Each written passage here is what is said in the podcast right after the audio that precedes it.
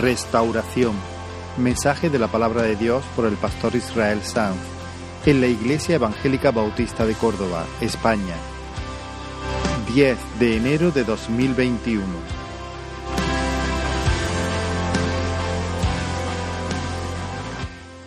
Qué bueno poder estar en medio de, de su pueblo, adorarle, levantar nuestros corazones a Él.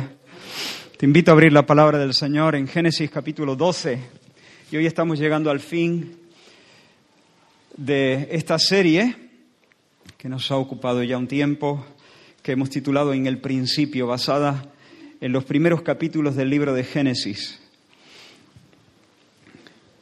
Génesis capítulo 12.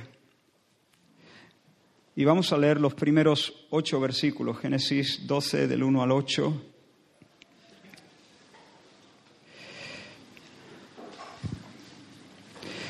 Y dice la palabra del Señor, lo tenéis en pantalla, pero Jehová había dicho a Abraham, vete de tu tierra y de tu parentela y de la casa de tu padre a la tierra que te mostraré.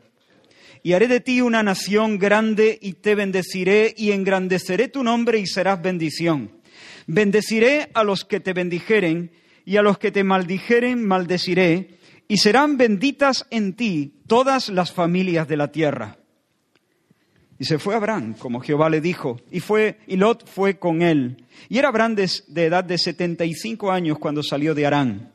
Tomó pues Abraham a Sarai, su mujer, y a Lot, hijo de su hermano, y todos sus bienes que habían ganado y las personas que habían adquirido en Arán, y salieron para ir a tierra de Canaán, y a tierra de Canaán llegaron. Y pasó Abraham por aquella tierra hasta el lugar de Siquén, hasta el encino de More, y el cananeo estaba entonces en la tierra. Y apareció Jehová a Abraham y dijo, y le dijo, a tu descendencia daré esta tierra. Y edificó allí un altar a Jehová quien le había aparecido. Luego se pasó de allí a un monte al oriente de Betel y plantó su tienda. Y teniendo a Betel al occidente y Ai al oriente, y edificó allí altar a Jehová e invocó el nombre de Jehová.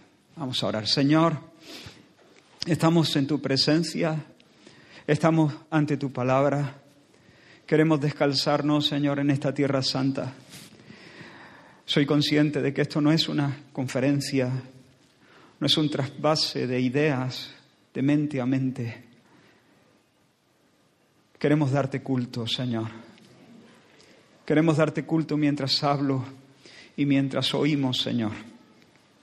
Y queremos, Señor, experimentarte en medio de nosotros, haciendo proezas en nuestros corazones por tu Espíritu. Para estas cosas, Señor, ¿quién es suficiente? Pero clamamos, Señor, a ti y pedimos que una vez más, Señor, tú extiendas, Señor, tu favor sobre nosotros. Nos concedas gracias, Señor, nos visites y nos bendigas en el nombre de Jesús. Amén. Hermanos, es imposible entender este texto sin entender lo que pasó al principio. Sé que lo hemos dicho muchas veces durante esta serie, pero permitidme que os lo recuerde. Dios, antes de todo, antes del tiempo, antes del espacio y la materia, con su palabra, por su espíritu, para su gloria, en plena libertad, llamó al universo a existencia y luego lo ordenó y lo llenó de vida y luego proclamó sobre, sobre todo el cosmos, es bueno, es bueno en gran manera, lo aprobó dando testimonio de que todo lo que había hecho respondía a su, a su diseño, era bueno. Y cada criatura del cosmos reflejaba de alguna forma algo de la belleza salvaje de Dios. Pero por encima de todas las criaturas, Dios puso al hombre varón y mujer, Adán y Eva, nuestros padres, y los estableció en una tierra llamada Delicia, en una tierra en, el Edén, y los puso allí como imagen de Dios. Adán y Eva eran la réplica visible, animada, viviente, hablante de Dios. Y como digo, el Señor plantó ese huerto Edén y se estableció, descansó, reposó Dios ahí, vino allí a morar y, trajo así al hombre para convivir con él. Adán y Eva entonces vivían en la presencia del Señor, porque Edén era un templo, Edén era una casa de oración donde el cielo y la tierra podían besarse, un lugar de encuentro. Como imágenes de Dios, nuestros padres reflejaban la belleza de Dios, reflejaban, y por otra parte, representaban a Dios, mostraban en un sentido cómo era Dios y en otro sentido eran los virreyes, los lugartenientes, los delegados del Señor, encargados de administrar las cosas de la tierra. Nuestros padres en la presencia de Dios adoraban como sacerdotes y en medio de la tierra administraban como reyes, una compañía de reyes y sacerdotes. Y Dios por su parte se regocijaba con una intensidad de gozo que nosotros desconocemos porque en cada criatura él podía ver algo de su propia belleza. Toda la escena, toda la escena del principio llevaba el sello de Dios, el shalom de Dios, la bendición de Dios. Todo era armonía. Nada manchaba la pureza de ese paisaje. Una tierra buena, una tierra pletórica, una tierra de delicia, una compañía santa, en este caso un matrimonio, una, una un pueblo de Dios, por así decirlo. Él y ella, un pueblo de Dios, un reino de adoradores. Tierra, pueblo y bendición. Bendición de Dios, vida y paz bajo el gobierno amable de Dios que regía sobre nuestros padres con su palabra. Dios dijo qué pueden hacer, qué no pueden hacer. Y por medio de su palabra, Dios gobernaba. Su palabra era su cetro de príncipe y los gobernaba y los gobernaba para el bien de ellos. Bajo el gobierno de Dios, Adán y Eva disfrutaban de paz, de armonía, de concordia, de felicidad, de satisfacción, de seguridad, de placer, de plenitud. Pero nuestros padres, en lugar de disfrutar de Dios como soberano y como el admirable consejero, prefirieron fiarse de sí mismos. Prefirieron definirse a sí mismos, gobernarse a sí mismos, sostenerse a sí mismos, proyectarse a sí mismos, encumbrarse a sí mismos. Entonces codiciaron el, el cetro, codiciaron los galones, acariciaron la idea de ser los capitanes de sus almas menospreciaron la dignidad, la porción que Dios les había dado. Dejaron de estar contentos, perdieron el contentamiento en Dios y le envidiaron, por así decirlo. Quisieron desplazarle para ser independientes, ser autónomos, ser autosuficientes, autoabastecerse y gestionar todas las cosas. Echaron mano del fruto prohibido, traspasando el mandamiento, traicionando el amor divino, y así profanaron la tierra, profanaron sus almas, se hicieron feos, y todo se dislocó. Ya no podían llamarse pueblo santo del Señor, ya no podían considerarse pueblo santo del Señor, ya no estaban viviendo bajo la bendición de Dios, la maldición entró en el mundo. Y perdieron la tierra, perdieron Edén, fueron expulsados del paraíso de Dios, del monte de Dios, el monte de la presencia de Dios. Mucho más tarde, Babel, eso fue lo que estuvimos viendo en el último mensaje de la serie, o en el penúltimo. Babel fue un intento humano de recuperar lo perdido. ¿Qué habían perdido? Tierra, honra y bendición y habían perdido esa comunión, esa compañía, ese pueblo. En Babel el hombre hizo su proyecto. Tenían una sola lengua, experimentaron cierta unidad.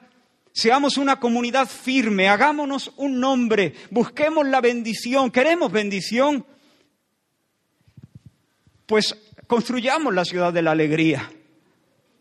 Edifiquemos, traigamos, consigamos por nosotros mismos lo que nuestros corazones desean.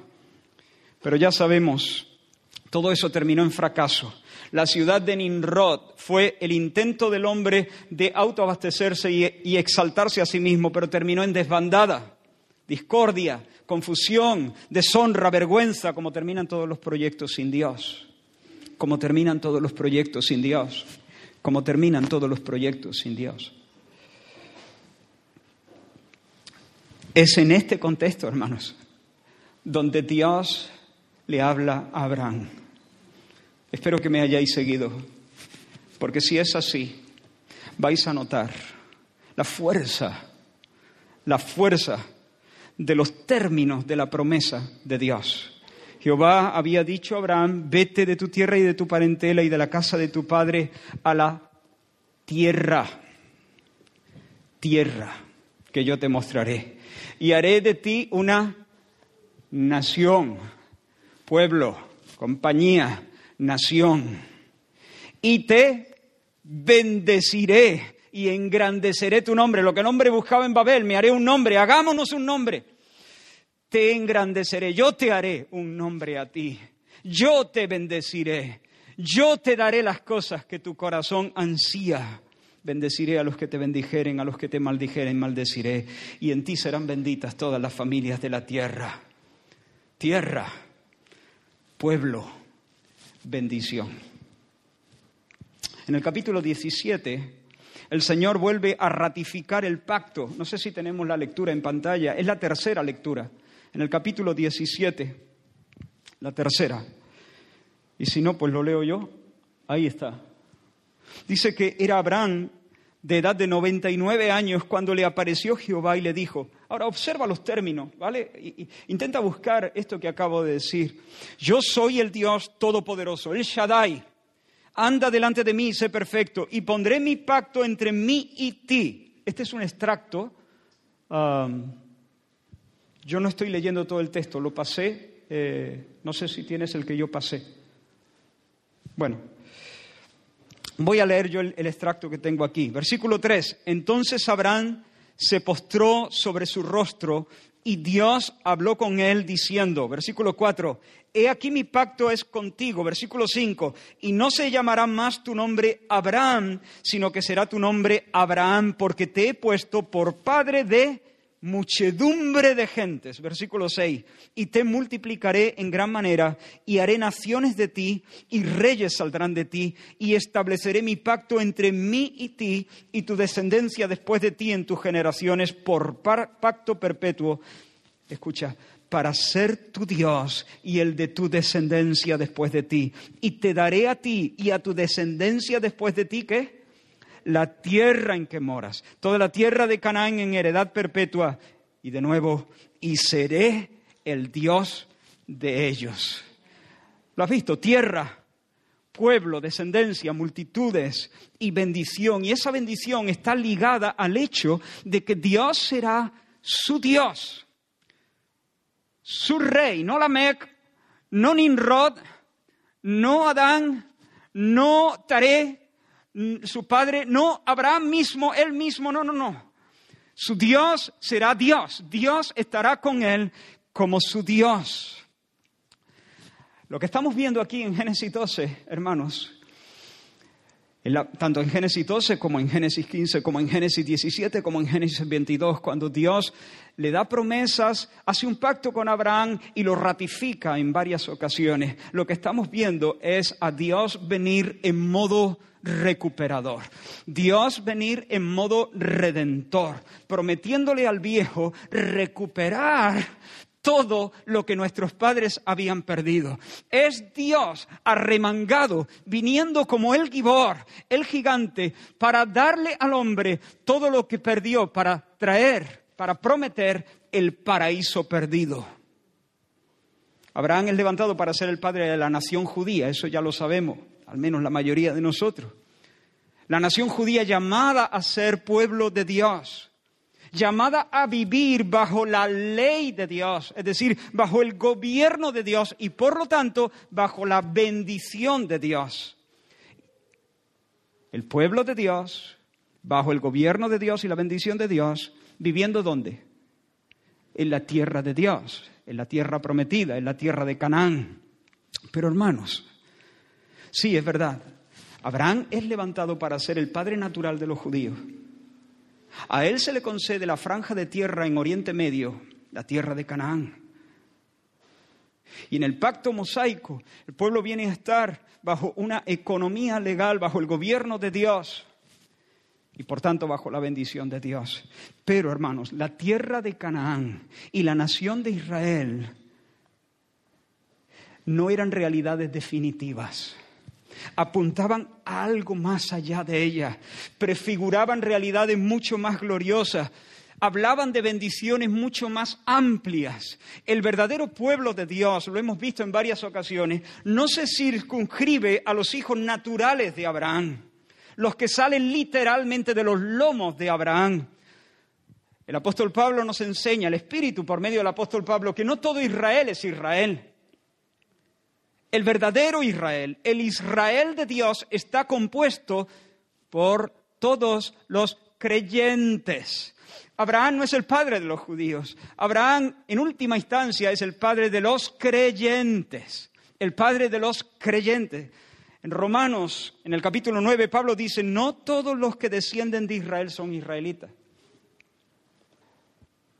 No todos los que descienden de Israel son israelitas. Ah, no, y entonces, ¿qué son? A ver, son israelitas en lo natural. Pero aquí Dios está mirando más allá de lo natural en la esfera espiritual, en la realidad última, finalmente, no todos los descendientes naturales de Israel son israelitas. Sigo leyendo. Ni por ser descendientes de Abraham son todos hijos. En Isaac te será llamada descendencia, dice la palabra. Esto es, no los que son hijos según la carne son los hijos de Dios, sino que los que son hijos según la promesa son contados como descendientes. Escribiendo a los Gálatas, Pablo lo dice todavía más claro, al grano. Si vosotros sois de Cristo, se lo dice a los Gálatas, gentiles, si vosotros sois de Cristo, que es la simiente de Abraham, ciertamente linaje de Abraham sois y herederos según la promesa. Si sois de Cristo, sois linaje, descendencia de Abraham. No habéis salido de sus lomos, pero sois verdaderamente hijos, puesto que seguís las pisadas de vuestro padre Abraham, es decir, las pisadas de la fe. Y por lo tanto, sois legítimos herederos de las promesas que Dios le hizo a Abraham. Hermanos, bajo la economía del nuevo pacto, el linaje escogido, el real sacerdocio, la nación santa, el pueblo adquirido por Dios, el Israel de Dios, el remanente fiel, la compañía de los creyentes en Jesús. Es la iglesia. La iglesia es el pueblo de Dios, la iglesia es el linaje de Abraham, la iglesia compuesta por judíos y gentiles, compuesta por personas de toda raza, de toda lengua, de todo pueblo y de toda nación. Ahora, por otra parte, Abraham entendió por la fe que la promesa del Señor de darle una tierra iba mucho más allá de darle un pedazo de, tierra en Medio Oriente. De hecho, él vivió en Canaán como extranjero. La única posesión que tuvo en toda su vida fue el sepulcro de su esposa en Macpela, la cueva de Macpela, que compró por precio. Es decir, vivió sin echar raíces allí. ¿Por qué? La Biblia nos lo dice. Vivió, en la tierra prometida vivió como un extranjero. ¿Por qué? Porque él sabía que su herencia, que lo que Dios le había prometido, era mucho más grande. Era una realidad no física, no palpable con las manos y con los dedos, sino una realidad más, más, amplia, espiritual, porque esperaba la ciudad que tiene fundamentos, cuyo arquitecto y constructor es Dios, dice la palabra. Y mira lo que dice Romanos 4:13, dice, porque no por la ley fue dada a Abraham o a su descendencia, y escucha ahora, la promesa de que sería heredero del mundo, sino por la justicia de la fe. No por la ley, sino por la justicia de la fe, se le dio a Abraham la promesa de ser heredero de qué? ¿De qué? ¿De una franja de tierra de Canaán? Alguien podría decir, espera, un momento, a Abraham se le dio la promesa de ser heredero de una franja de, tierra, en Oriente Medio, con unos límites bien definidos. Eso simplemente era algo que prefiguraba, que anticipaba, que señalaba la verdadera herencia. El Antiguo Testamento está lleno de estos versículos. Los mansos heredarán la tierra, los justos heredarán la tierra. porque es la tierra, no solamente una franja de ella, la tierra. Jerusalén terrena, la Jerusalén de aquí, prefiguraba la nueva Jerusalén. Y la nueva Jerusalén es una nueva tierra bajo un nuevo cielo en la cual mora la justicia.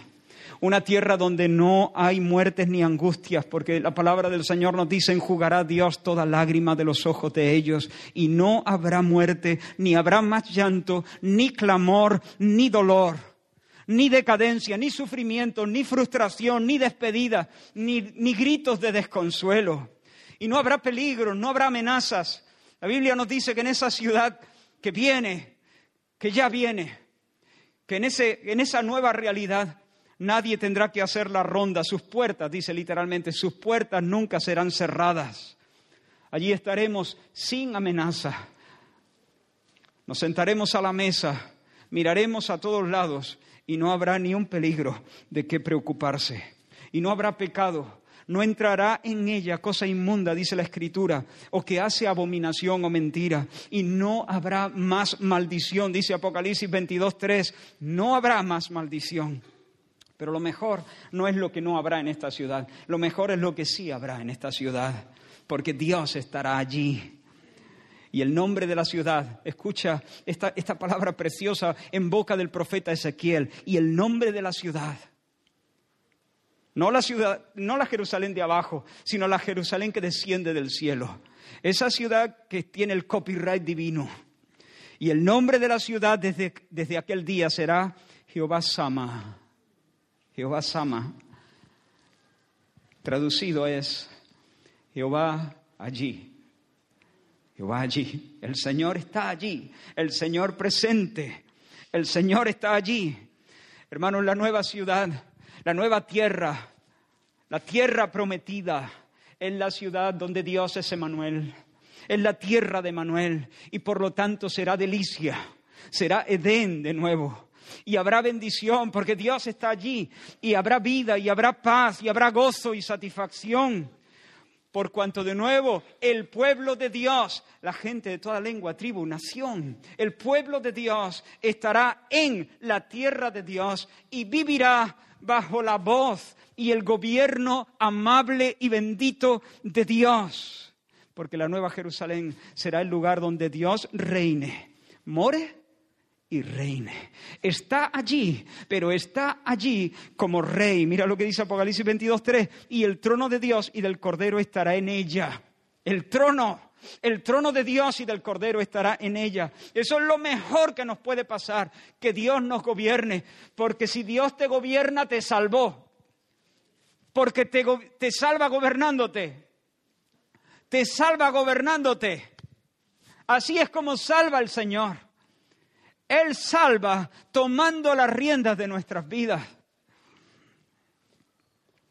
Y el trono de Dios y del Cordero estará en ella y sus siervos le servirán. ¿Te das cuenta? Si el trono está allí, ¿es la tierra o es el cielo? El cielo no es el lugar del trono de Dios. Pero si el trono está allí, ¿estamos en la tierra o estamos en el cielo? Estamos en la tierra y estamos en el cielo porque la tierra y el cielo se fundirán, se darán un abrazo, vendrán a ser, digamos, en un sentido, estarán fundidos, por así decirlo. Todo será morada de Dios. Y oí una voz del cielo que decía, Apocalipsis 21.3, He aquí el tabernáculo de Dios con los hombres, y Él morará con ellos, y ellos serán su pueblo, y Dios mismo estará con ellos como su Dios. Y un poco más adelante dice, y no vi en ella templo, porque el Señor Dios Todopoderoso es el templo de ella. Fíjate, no hay, no hay allí, no habrá allí ningún edificio sagrado donde encontrarse con Dios. En ningún momento diremos, bueno, voy a buscar a Dios. No, porque, porque cada experiencia, cada momento, en cada instante, cada segundo, cada maniobra, cada cosa será una experiencia cara a cara. Porque Dios será su templo. El Señor Jehová Sama, el Señor está ahí, siempre presente, siempre cercano. Si miras al norte, esta es una experiencia cara a cara. Si miras al sur, será una experiencia cara a cara. Si trabajas, si duermes, si juegas, si te recreas, todo será culto en la presencia inmediata de Dios. Cada minuto, cada acto. Jehová Sama, todo es cara a cara. No, no hay que ir a ningún lugar para buscar a Dios y para adorar a Dios. ¿Te das cuenta? El pueblo de Dios, en el lugar de Dios, bajo el gobierno del Rey Jesús, y por tanto bajo la bendición inconmensurable de Dios. Gente santa, gente apartada, en una tierra de leche y miel, en una tierra, en una tierra de descanso, en una tierra de shalom, viviendo siempre cara a cara con Dios, conociéndole, experimentándole, caminando delante de Él como reyes y como sacerdotes y reflejando su gloria, bebiendo de su plenitud, tomando de su plenitud, gracia sobre gracia. Eso es lo que Dios le está prometiendo a Abraham. Lo que pasa es que se lo está dando en semilla, en semilla. Pero eso, eso es lo que le está prometiendo Dios a Abraham. Increíble, hermanos, cómo es Dios. Increíble cómo es Dios. Increíble. En Babel, el hombre, Babel fue la apoteosis del hombre, la apoteosis de la estupidez, la apoteosis de la soberbia, la apoteosis de su desprecio hacia Dios. Quítate de en medio, Dios, que yo voy a ser la ciudad, la, ciudad potente. Yo voy a construir la sociedad y yo me voy a hacer, yo me lo guiso y yo me lo como Dios. Yo voy a llegar al cielo, yo voy a hacerme un nombre, yo voy a conseguir la felicidad. Un viva por mí. Y Dios, claro, que a otro no dará la gloria, los dispersó. Pero enseguida, enseguida Dios se arremanga y viene a Abraham. ¿Y qué le promete? El paraíso perdido lo que el hombre no puede conseguir con sus babeles, lo que los Lamec y los Nimrod no pueden alcanzar con su fuerza. Ahora, hermano, Dios, eh, o sea, Abraham no es un chaval, ya tiene 75 años cuando, cuando Dios llega y le habla. Además, su padre, o sea, su nombre parece una broma de mal gusto, porque su nombre Abraham, Abraham, antes de que eh, Dios le cambiase el nombre por Abraham, Abraham significa padre enaltecido, pero no tiene hijos. El cielo no le ha dado prole. Por eso digo que su nombre parece una broma de mal gusto. Su esposa, Sarai, es estéril. Así que tenemos delante de nosotros un hombre ya entrado en años, que tiene una mujer estéril. Encima, cuando sale en pos de Dios, no se encuentra Canaán como una tierra virgen, deshabitada y lista para ser cultivada y poseída. No, no, no. Hemos leído en el texto al inicio que el cananeo estaba allí y no le había puesto una pancarta de bienvenida a Abraham. Sírvete de lo que necesitas. No. La tierra ya tenía dueño. Pero para colmo, hermano, en aquellos días se levantó un rey llamado Kedorlaomer. Kedorlaomer y este hombre era el amo, el gallito de la región, el amo de aquel, lugar, el hombre fuerte. Que Raomer era el hombre fuerte. Ninguno de los clanes le había podido hacer frente. Y cuando este rey atacó Sodoma, tomó prisioneros, entre ellos al sobrino de Abraham, a Lot. Y Abraham, para salvar a su sobrino y recuperar sus bienes, atacó uno de los campamentos de este rey de Kedorlaomer.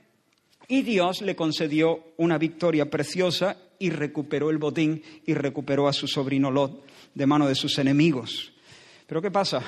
El viejo había movido al el avispero. El, ratón había provocado al gato, ¿entiendes? Había desafiado al hombre fuerte de la región. Y supongo que el diablo en esa hora vino al oído de Abraham para alimentar sus temores. ¡Ey! Eres un insensato. Abraham, has cavado tu tumba, te has metido en una batalla que no vas a poder ganar. Abraham, no hay salvación para ti. Has dejado atrás Ur, has dejado atrás Arán. Y te has metido en un callejón sin salida porque eres viejo. No tienes hijo. La tierra ya tiene dueño, el, el cananeo está aquí. Y encima has provocado la furia de Kedorlaomer. Deja de pensar en esa tierra. ¿Qué tierra? ¿Qué pueblo? ¿Qué bendición? Olvídate. Pierde toda esperanza. Vas a ser arrancado de la tierra. Borrado del mapa. Pero en este contexto, hermanos, Dios vuelve a aparecer a Abraham en el capítulo 15 para confirmar las promesas, para ratificar el pacto. Y esta es la segunda lectura, Génesis 15, del 1 al 18. De nuevo leo un extracto. ¿Tienes el extracto o no? ¿No? Entonces no lo ponga en pantalla. Deja que yo lo lea. Escuchadme eh, solamente. En Génesis 15 dice, después de estas cosas, vino la palabra de Jehová a Abraham en visión. ¿Te ubicas? ¿Te ubicas? Abraham ha salido, es viejo, no tiene descendencia, el cananeo está en la tierra, que Dorlaomer está furioso contra él y el diablo está colgado en su chepa diciéndole que se le acabó, que va a ser arrancado de la tierra. Eso no lo dice la Biblia, pero yo lo imagino porque sabemos, no ignoramos sus maquinaciones y ya conocemos cómo se las gasta nuestro enemigo. En este momento Dios aparece de nuevo. Bendito sea el nombre del Señor. Después de estas cosas, dice, después de estas cosas, justo cuando Abraham ha, provocado a Kedorlaomer, dice, vino palabra de Jehová a Abraham en visión, diciendo, no tengas miedo, no temas, Abraham, yo soy tu escudo. Y tu galardón será sobremanera grande. Y respondió Abraham, Señor Jehová, ¿qué me darás siendo así que ando sin hijo? No me has dado prole y he aquí que será mi heredero un esclavo nacido en mi casa. Luego vino a él palabra de Jehová diciendo, no te heredará este, sino un hijo tuyo será el que te heredará. Y lo llevó fuera y le dijo, mira ahora los cielos y cuenta las estrellas si las puedes contar. Así será tu descendencia. Y creyó a Jehová y le fue contado por justicia y creyó a Jehová y le fue contado por justicia. No tengas miedo, Abraham. Yo soy tu escudo. Yo soy tu, protección y habrá galardón. Hermano, ¿el soldado para qué usa el escudo?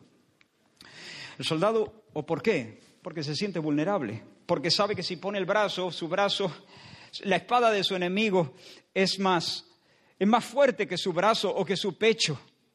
Necesita un escudo para esconderse detrás de él para que no le alcancen las flechas del enemigo porque las flechas se clavarían en su pecho y le arrancarían la vida, pero la coraza las escupe. Pero hermanos, Dios no necesita escudo. Él se ríe de la espada, Él se ríe de la flecha. Dios no conoce ningún arma que le haga mella. Dios es inexpugnable. Su pecho no puede ser traspasado. Dios no necesita escudo. Él es escudo. Y Él se nos ofrece, se le ofrece a Abraham y a nosotros, a todos sus hijos, como muralla en defensa en medio del conflicto. Por eso dice Isaías, ningún arma forjada contra ti prosperará y condenarás toda lengua que se levante contra ti en juicio. Esta es la herencia de los siervos del Señor y su salvación, la salvación de los siervos del Señor, de mí vendrá, dice el Señor. En otras palabras, Abraham, amigo mío, Abraham a quien yo amo, te garantizo la victoria. Que Dorlaomer es más fuerte que tú, claro, pero yo seré una muralla en torno tuyo. Por tanto, hermanos, tomemos también esta promesa para nosotros. Iglesia del Señor, confía en el Señor. Dios es nuestro amparo y fortaleza. Dios es nuestro pronto auxilio en las tribulaciones. Por tanto, no tendremos miedo, aunque la tierra sea removida y se traspasen los montes al corazón del mar. Oh Israel, dice el Salmo 115, confía en el Señor. Él es tu ayuda y tu escudo. Casa de Aarón, sacerdotes de Dios, confiad en el Señor, Él es vuestra ayuda y vuestro escudo. Los que teméis al Señor, los que adoráis al Señor, los que seguís al Señor, confiad en el Señor, Él es vuestra ayuda y vuestro escudo. Pero Abraham le dice, pero vale Señor, eres mi ayuda y eres mi escudo. Eres mi escudo y habrá galardón, pero ¿qué me darás? ¿De qué galardón me hablas? Me hablaste de tierra, me hablaste de ser una nación, me hablaste de bendición. Me dijiste, te bendeciré, te convertiré en una bendición para todas las naciones, pero ni siquiera me has dado un hijo. Me va a heredar un esclavo nacido en mi casa, ese Damaseno, Eliezer. Y Dios le dice, no, no, no, te heredará tu hijo, un hijo tuyo. Tu descendencia será como las estrellas de los cielos. Sal, anda, échale un vistazo al cielo. Imagino a Abraham mirando en la puerta de su tienda ese cielo cuajado de estrellas. Bueno, como el nuestro, lo que pasa es que nosotros en medio de nuestras ciudades tan iluminadas no, no podemos verlo, ¿no? Pero viendo esa vía láctea y Dios diciéndole, así será tu descendencia. Y dice la palabra, hermano, que el viejo le creyó, le creyó a Dios, le creyó. Creyó que Dios era fiable, creyó que Dios era veraz, creyó que Dios era capaz, que era poderoso para hacer lo que le había prometido. Y Dios consideró esa fe como justicia. Es decir, le acreditó justicia. Al ver la fe de Abraham, sin ser Abraham justo, sin haber cumplido todos los mandamientos del Señor, sin haber vivido la vida que Dios demanda, sin dar la talla, Dios le atribuyó justicia por cuanto confió en la palabra del Señor. Pero luego el Señor le siguió diciendo, yo soy Jehová que te saqué de Ur, en el mismo pasaje, yo soy Jehová que te saqué de Ur de los caldeos para darte a heredar esta tierra. Y mira lo que dice Abraham ahora. Y Abraham respondió, Señor Jehová, ¿en qué conoceré que la he de heredar? Yo soy tu Dios que te saqué de tu tierra para darte a heredar esta tierra. Pero recuerda cómo está Abraham. Perdonad si soy muy repetitivo viejo, sin hijo, viviendo en una tierra ocupada y bien organizada y administrada, por así decirlo, habiendo provocado al hombre fuerte de la región y con el diablo colgado a su chepa en un sentido.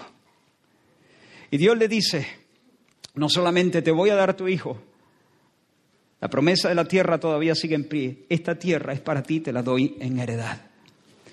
Y en un momento, el Abraham que cree, yo creo que también es el Abraham que duda. Es como aquel, ¿no?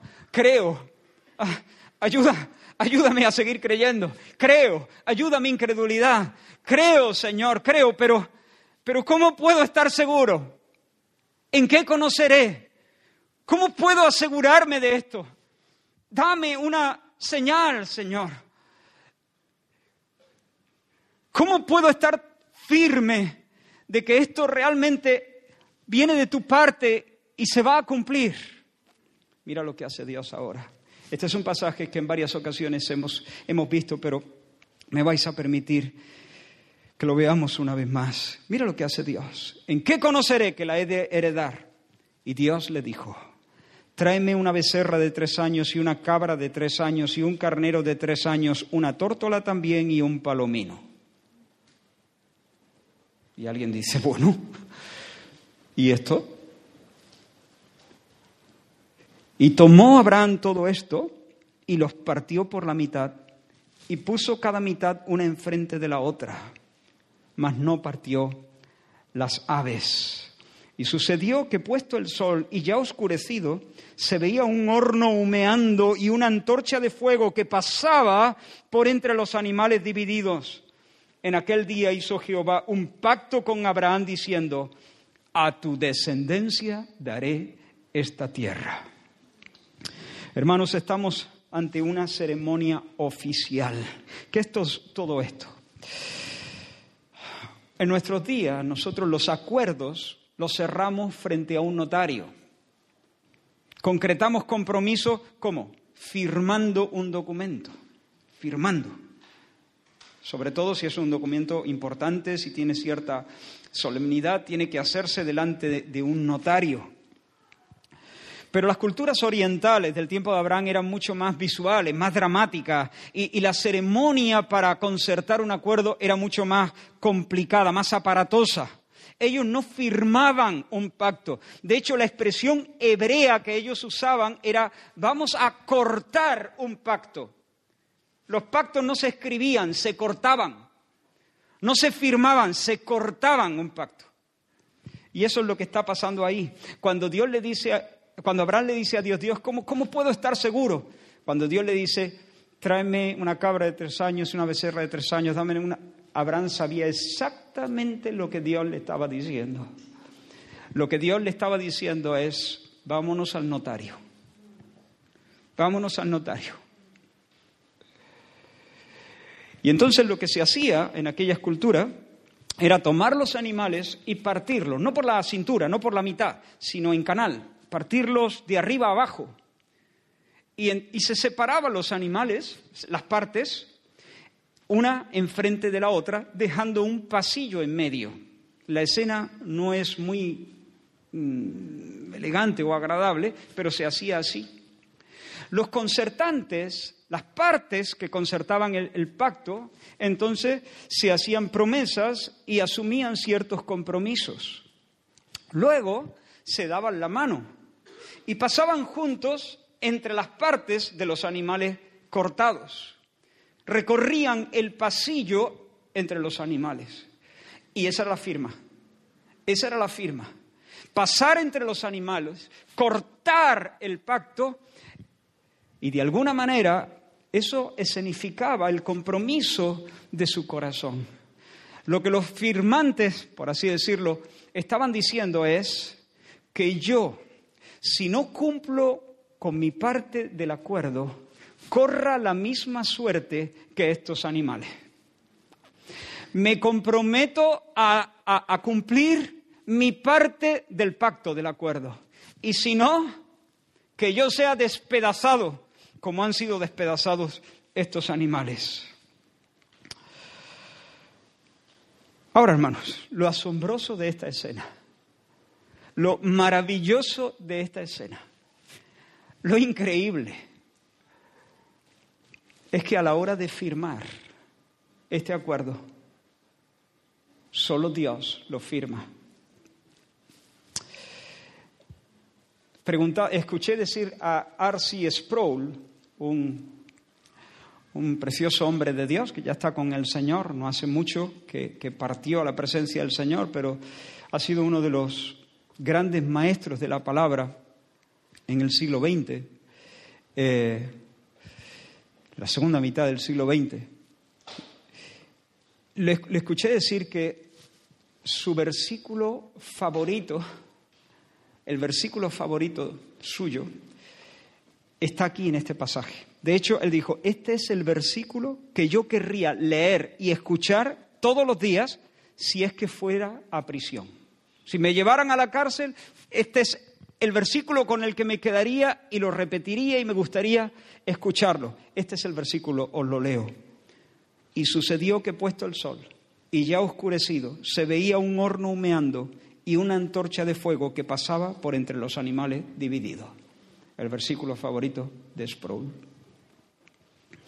Sucedió que puesto el sol y ya oscurecido se veía un horno humeando y una antorcha de fuego. ¿Qué es esto? Esto es una teofanía. Esta es una manifestación divina. Dios, como pasó luego con Moisés en la zarza de fuego, Dios manifestándose de esta manera por medio de una antorcha de fuego que recorría el pasillo entre los animales divididos. Pasaba el Señor entre los animales divididos mientras Abraham contemplaba la escena. Hermanos, lo que está queriendo Dios decir aquí, métete esto en tu pecho, es que Dios asume la responsabilidad por el cumplimiento de su parte, Dios está diciendo, yo voy a cumplir mi parte, me comprometo a cumplir mi parte. Si yo no cumplo mi parte, que me muera. Juro por mi honor que cumpliré mi parte. Establezco un juramento basado en mi nombre de que cumpliré mi, mi parte. Pero hermano, no solo eso. Dios también está diciendo, y juro por mi honor que tú cumplirás la tuya. Si yo no cumplo, que me muera. Si tú no cumples, que me muera yo también. Eso es lo que está pasando en esa escena. Yo asumo el peso de la responsabilidad que el pacto que de, que, de que el pacto que establezco contigo prospere y se cumpla en todas sus partes.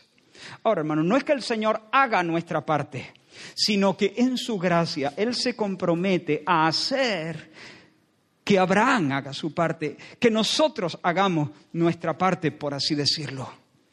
¿Y cómo lo hace Dios? ¿Cómo logra Dios hacer que nosotros hagamos? ¿Cómo logra Dios, cómo consigue Dios que nosotros cumplamos nuestra parte del pacto? ¿Cómo logra Dios que nosotros realmente vivamos en obediencia?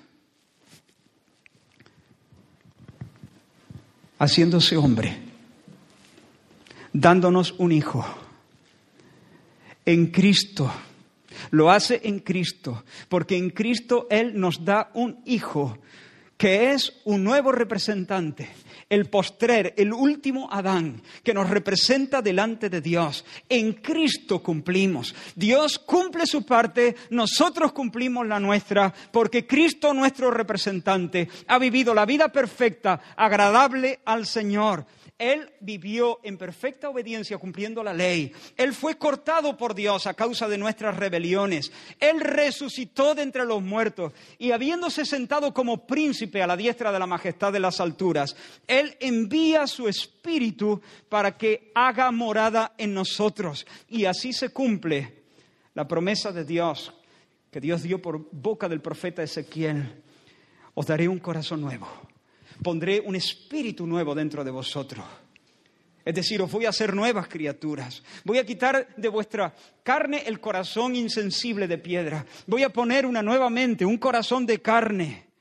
Y voy a poner, escucha, voy a poner dentro de vosotros mi espíritu, dice, y pondré dentro de vosotros mi espíritu y consecuencia, y haré que andéis en mis estatutos. ¿Haré qué? Haré que hagáis. Yo haré que vosotros cumpláis. Yo haré que andéis en mis estatutos y los guardéis mis preceptos y los pongáis por obra. En otro texto dice, yo escribiré mi ley en vuestras mentes, en vuestro corazón la escribiré. Él hace nuestros pies como de siervas. En Cristo lo hace, pero también a partir de su muerte y de su resurrección, en virtud de la presencia de su Espíritu en nosotros, él nos lleva de la mano. Él aumenta nuestras fuerzas como las del búfalo. Él hace nuestros pies como de siervas para que podamos estar firmes en nuestras alturas. Para que nosotros podamos ser verdaderos adoradores, que adoran al Padre en espíritu y en verdad. Y nos levanta y nos corrige y nos azota y nos consuela y nos defiende hasta llevarnos a la gloria y nos preserva hasta el final. De manera que ahora, como dice Pablo a los romanos, ninguna condenación hay para los que están en Cristo Jesús. Los que no andan conforme a la carne, sino conforme al Espíritu. Porque la ley del Espíritu de vida en Cristo Jesús me ha librado de la ley del pecado y de la muerte. Ahora el Espíritu vive en mí y Él viene a ser una nueva fuerza reguladora en mi ser. Él viene a reorientar todos mis afectos. Él viene a darme fuerza. Él viene a guiarme. Él viene a, a insuflar la vida de Cristo. No yo, mas vive Cristo en mí, dijo Pablo. No yo, pero Cristo vive en mí. Y de ese modo, la ley del Espíritu de vida en Cristo Jesús me libra de la ley del pecado y de la muerte. Había una ley que me llevaba una y otra vez al fango, al fango, al fango, al fango. Pero ahora viene Cristo y viene a vivir en mí por su Espíritu y me da alas para que ya no caiga al fango, para que yo ahora viva de un modo diferente, para que pueda presentarme como vivo de entre los muertos y vivir en vida nueva. Para que pueda hacer la voluntad de Dios. En palabras de Pablo, porque lo que era imposible para la ley, por cuanto yo era débil por la carne, Dios enviando a su Hijo en semejanza, en semejanza, de carne de pecado y a causa del pecado condenó al pecado en la carne, y ahora fíjate, para que la justicia de la ley, es decir, para que la santidad que la ley demanda, para que las obras que la ley demandan se cumpliesen en nosotros, que no andamos conforme a la carne, sino conforme al Espíritu. Oh hermanos, perfecta justicia, porque Cristo ha pagado por nuestros pecados y nos concede el perdón. Pero no solo perfecta justicia, sino creciente, verdadera y creciente santificación. Verdadera y creciente santificación. No solo justificación, sino también santificación. No solamente que nuestros pecados son borrados, sino que podemos crecer en santidad y caminar en pos del Señor y experimentar crecimiento, porque la senda de los justos es como la luz de la aurora. El sol está a las 10 en un sitio del cielo y a las 12 está en otro. No está fijo, no está parado, hay un avance, hay un progreso, camina de alguna manera. Y así es la vida de los creyentes, por cuanto el Espíritu nos guía y vamos creciendo en conformidad a Cristo. Amén. Perfecta justicia. Nuestra justicia nunca va a ser más perfecta de lo que es en estos momentos, pero verdadera y creciente santificación. Si estás, estás tentado a pensar, uff, no voy a llegar, yo me conozco, soy inconstante, soy muy débil, tienes razón, eres más débil de lo que piensas. Eres eso, eso y más, eres flaco, inconstante, incapaz de perseverar por ti mismo. Pero es que no se trata de ti. Dios ha jurado por su honor. Te lo ha firmado delante de notario él ha cortado un pacto y Él no es hombre para que mienta ni hijo de hombre para que se arrepienta. Él ha dicho que Él va a cumplir su parte y Él ha dicho que Él hará que tú cumplas la suya. Él se compromete a que el pacto triunfe. Puedes construir toda tu vida y depositar todas tus esperanzas en su promesa. A lo mejor debes hacer como Sproul tomar ese texto y hacerlo como una bandera en tu vida que puedas sondear cada mañana, ¿no? Así que recapitulamos y nos acercamos al final. Una esperanza gloriosa, una esperanza cierta, tierra, pueblo y bendición. El pueblo de Dios, la iglesia, en la tierra nueva, bajo en el cielo nuevo, tierra nueva y cielo nuevo, una nueva creación, nueva Jerusalén y bajo el gobierno del Rey Jesús y por tanto bajo la bendición más inconmensurable. Cosas que el ojo no vio, ni el oído oyó, ni han subido a la imaginación del hombre. Son las cosas que Dios ha preparado para los que le aman. Esa piedrecita blanca y en ella escrita un nombre nuevo que ninguno conoce salvo el que lo recibe. Ese maná escondido. Ese ser columna en el templo de tu Dios. Ese sentarte en su trono y regir a las naciones y todas las promesas de Dios. Pero a pesar de la debilidad humana, la debilidad del viejo, sin fuerza, sin prole, Dios asume el peso colosal de la tarea de recuperar la gloria perdida, de traer el paraíso perdido. La salvación es del Señor y Él es un Dios fiel. Por tanto, te desafío a vivir como Abraham. ¿Y cómo vivió Abraham? Por la fe, por la fe. Abraham agradó al Señor y dio gloria al, al, Señor, no arremangándose y haciendo un nuevo intento. Déjame, Señor, venga, que lo intento de nuevo, vamos, ánimo. No, no, así Abraham no dio gloria a Dios. Abraham dio gloria a Dios confiando en que Dios estaba por él, confiando en que Dios obraba a su favor. De hecho, en, la palabra que Dios le da a Abraham, los mandamientos de Génesis 1 y, y, Génesis 9 se convierten en una promesa. Dios le dice en Génesis 1 a Adán y en Génesis 9 a Noé, multiplícate, fructificad y multiplicaos. Pero en Génesis 12 eh, y en Génesis 17, Dios le dice a Abraham, te multiplicaré. Los mandamientos se convierten en promesas de alguna manera.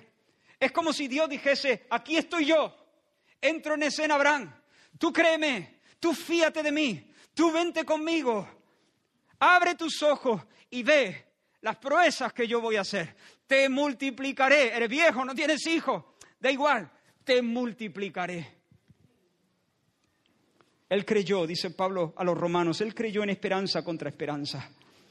Creyó contra todo pronóstico para llegar a ser el padre de muchas gentes conforme a lo que se le había dicho. Y no se debilitó en la fe al considerar su cuerpo, que estaba ya como muerto, siendo de casi 100 años. O la esterilidad de la matriz de Sara. Tampoco dudó por incredulidad de la promesa de Dios, sino que se fortaleció en fe, dando gloria a Dios. Así dio gloria a Dios, anclándose en la fe. Se fortaleció en fe y termina diciendo Pablo, plenamente convencido de que era, Dios era también poderoso para hacer todo lo que había prometido. Dio gloria a Dios permaneciendo en fe, fortaleciéndose en fe. Ha sido de la promesa no conformando su vida a lo que el ojo ve y la mano palpa, sino creyendo en el Dios que le da vida a los muertos y llama las cosas que no son como si fuesen. Así dio gloria a Dios. Y si tú quieres dar gloria a Dios, lo que tienes que hacer no es decir, ah, lo intento de nuevo, Señor, ahí voy. Bueno, a la tercera va la vencida. No, fortalécete en fe. Di, el Señor lo hará. Dios está por mí. Dios me llevó al notario y me dijo que Él desnudaría su brazo a mi favor. No lo merezco, no soy fuerte, el hombre fuerte me pisa los talones, pero Dios está conmigo como un gigante poderoso.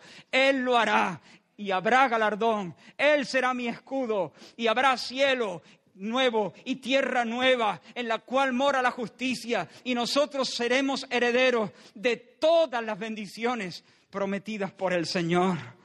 Dios lo hará por mí, el Señor está por mí, Dios me ha visto en su misericordia, Dios me miró y me, sonrió y desnudó su, brazo, Dios tiene su espada desenvainada, Él lo hará. Así damos gloria a Dios, así damos gloria a Dios.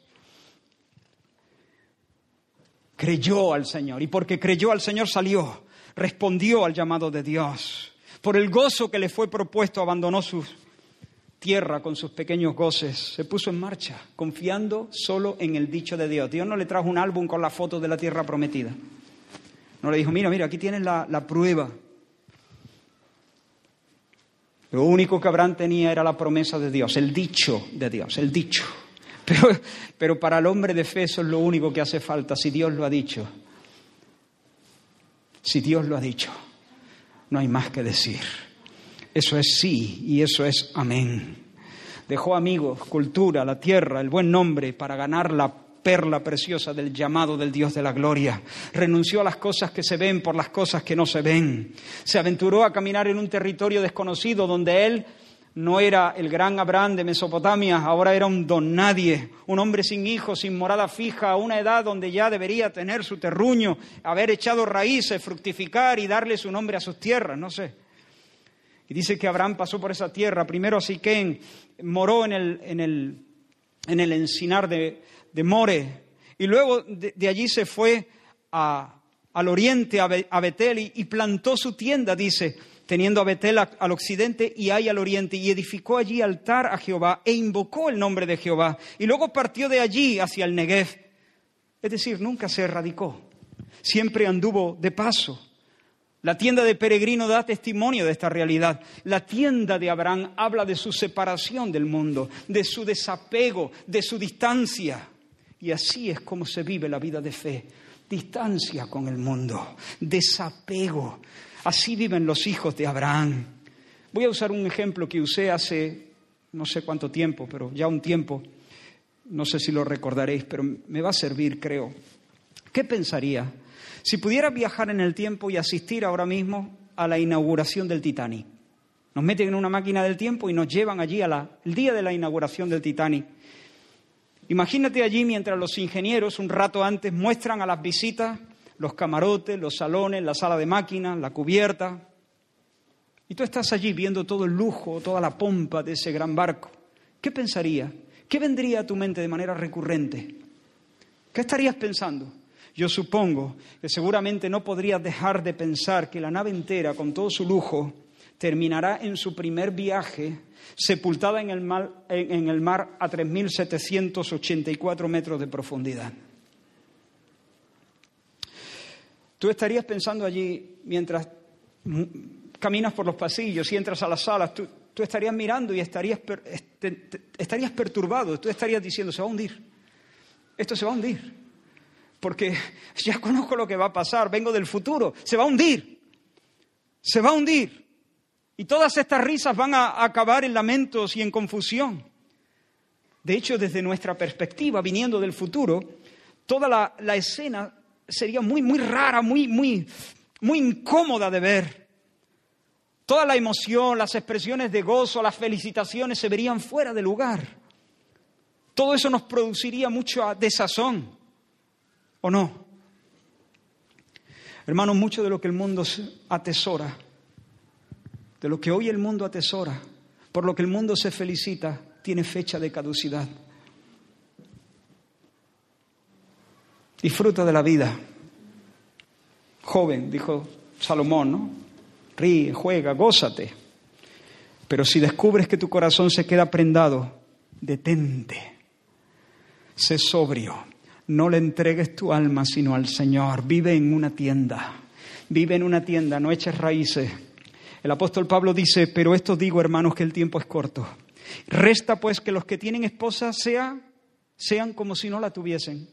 Y los que lloran como si no llorasen. Y los que se alegran como si no se alegrasen. Y los que compran como si no poseyesen. Y los que disfrutan de este mundo como si no lo disfrutasen, porque la apariencia de este mundo se pasa. ¿Qué quiere decir? Un pasaje bastante radical. Lo que Pablo está diciendo es, no hagas que las cosas temporales sean tu objetivo último. Si estás casado, si, si, estás en aflicción o si estás disfrutando de una buena temporada, si tienes casa, si tienes coches, no te dejes atrapar por esas cosas. Considera el carácter pasajero de todo eso. Porque muy pronto tu coche, tu casa, tu cuenta bancaria, tu cutis, tus uñas, tu móvil, tu empresa, tu equipo, tus diplomas habrán pasado. Muy pronto. Y después de pasar por este valle pasarás a la eternidad. Pon tu corazón solo en aquellas cosas que no se desdoran, que perduran para siempre. Disfruta, disfruta, claro, disfruta. Cásate, no, no estoy diciendo que no te cases pero disfruta con sobriedad, con moderación, disfruta como si no, como si no, disfruta como yo disfruté el paseo de mi casa en la avenida Barcelona a la Plaza La el día de mi, boda, de, mi boda. Yo me casé en el local de Comunidad Amor Cristiano, en Plaza de la Ore. Y ese día yo no quise ir en ningún coche, como estaba como a 15 minutos o 20, andando, dije, me voy andando y así aprovecho y voy orando un ratito, me vestí de novio y me fui. Y disfruté, el es que a mí me gusta caminar y, y siempre, generalmente disfruto mucho los paseos. Entonces yo disfruté ese paseo de una manera muy especial, pero no me distraje, porque yo sabía dónde iba. ¿Te imaginas que en medio del paseo me hubiese distraído, veo una cosa, me quedo embobado viendo el paisaje, me encuentro con un amigo, me compro un periódico y me siento a tomarme un cafelito mientras lo leo eh, y se me olvida, ¿eh? me empano, me empano completamente y aparezco... Así es como tenemos que pasar por la vida, porque vamos camino de la boda, hermano, vamos camino de la boda. Entonces disfruta del paseo, claro que sí, disfruta del paseo pero no te empanes. Si no, no, no, no te, que no hagas del paseo tu tesoro. Eh, que no se te quede atrapado en el corazón en algún recodo. Que no se te quede en la cuenta bancaria, o en tu plan de jubilación, o en las vacaciones, o en tus niños, o en la familia, o en tu nombre, tu reputación, tus estudios, tu conocimiento, el deporte, los placeres. Disfruta, pero sé sobrio. Sé sobrio. Es más, y si no tienes coche, ni casa, ni un cutis bonito, ni novio, ni una figura esbelta, si estás lleno de, penas y, y de cicatrices, tampoco pienses que eres la estampa de la desgracia. ¿Por qué? Porque esas cosas también pasan, son fugaces, son pequeñas, es una leve tribulación momentánea. Por eso dice, el que casa, dice, el que tiene esposa como si no la tuviera, los que lloran como si no llorasen. Sí, llora, llora, pero llora poco. No, no, no, no, no pienses que eres el desgraciado. No, porque estas cosas son, son muy leves, son muy fugaces. Recuerda que vamos camino de una boda. Si por lo que sea tropieza en el camino te das con una esquina, pues nada, te dolerá, ráscate un poco, pero no digas soy un desgraciado. No, acuérdate que vas camino de tu boda. No te pares allí a, llorar y a anclarte y, y, a, pedir la muerte debajo de un enebro. Que vas camino de una boda.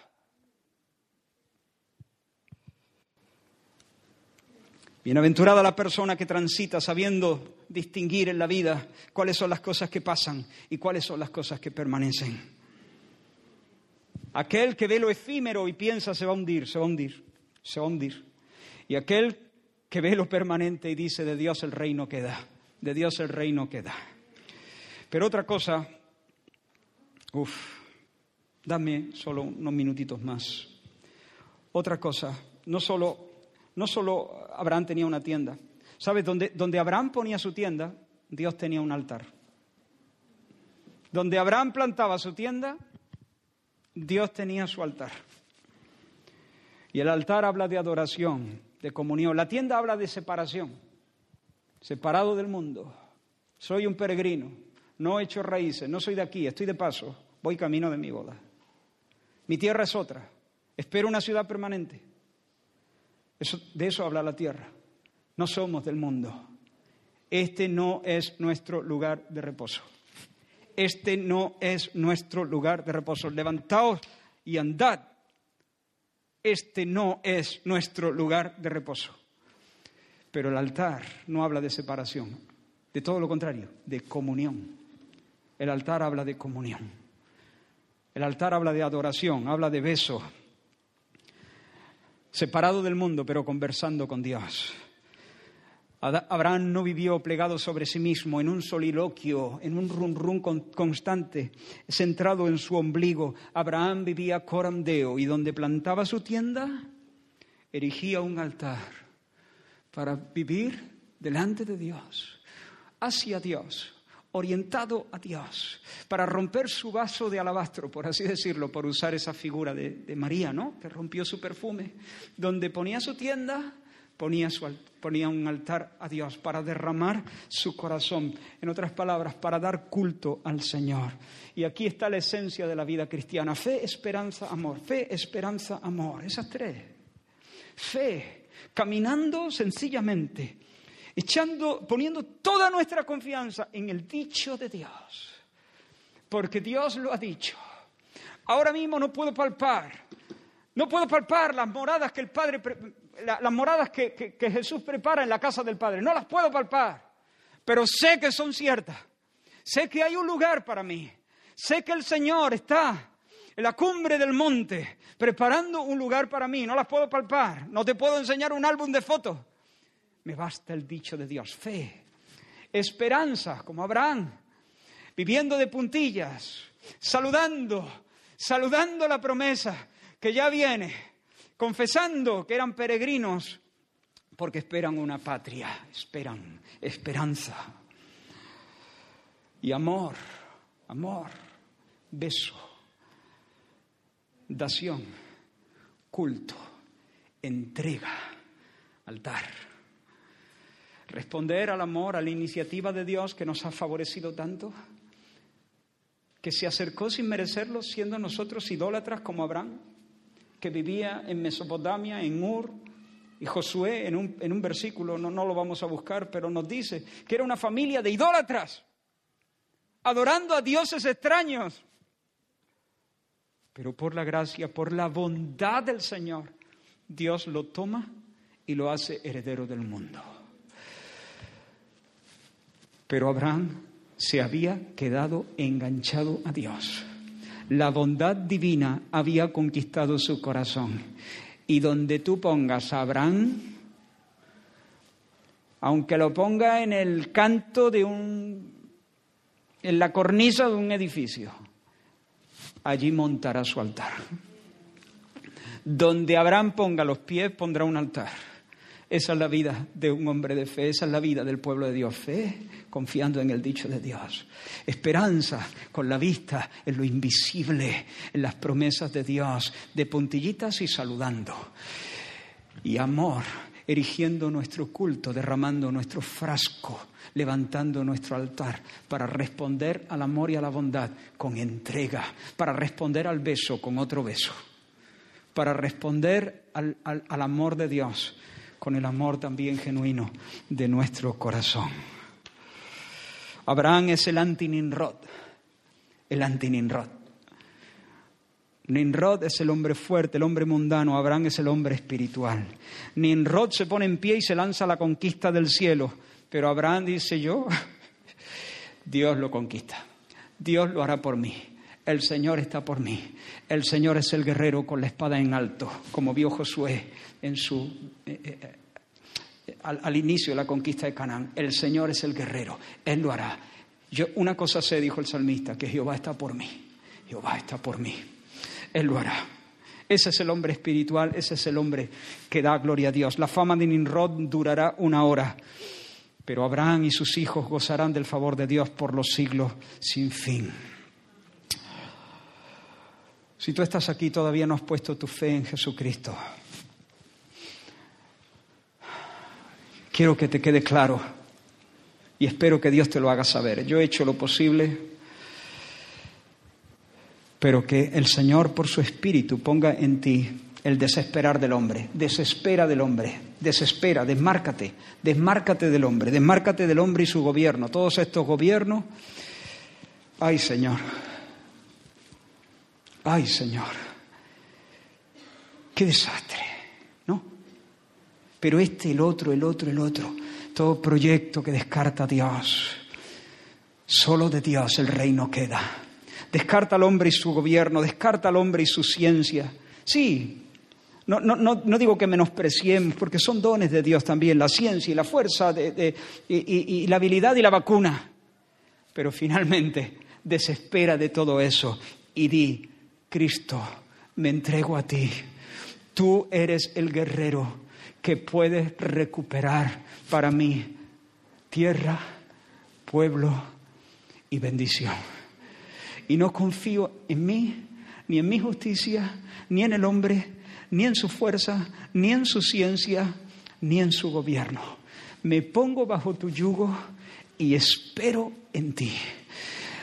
Reconozco mi absoluta pobreza pero me alegro en ella, me jacto de mi pobreza, porque en mi debilidad se muestra tu fortaleza. Entrégate al Señor, porque en Cristo Jesús las promesas de Dios son sí y son amén. Vamos a orar. Gracias Señor. Gracias Señor por tu palabra. Gracias Señor.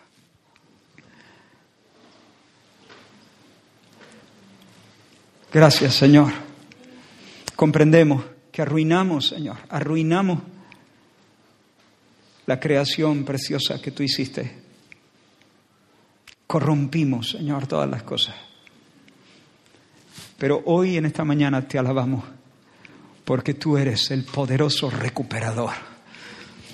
Tú eres el gran redentor. Y por tu misericordia, tú has entrado en pacto con nosotros. Te alabamos, Señor, y nos alegramos, Señor, en ti, Ayúdanos a vivir en fe, en esperanza y en amor, hasta que podamos sentarnos contigo, Señor, con nuestro Señor Jesucristo, a beber del vino nuevo en la tierra nueva. En el nombre de Jesús. Amén.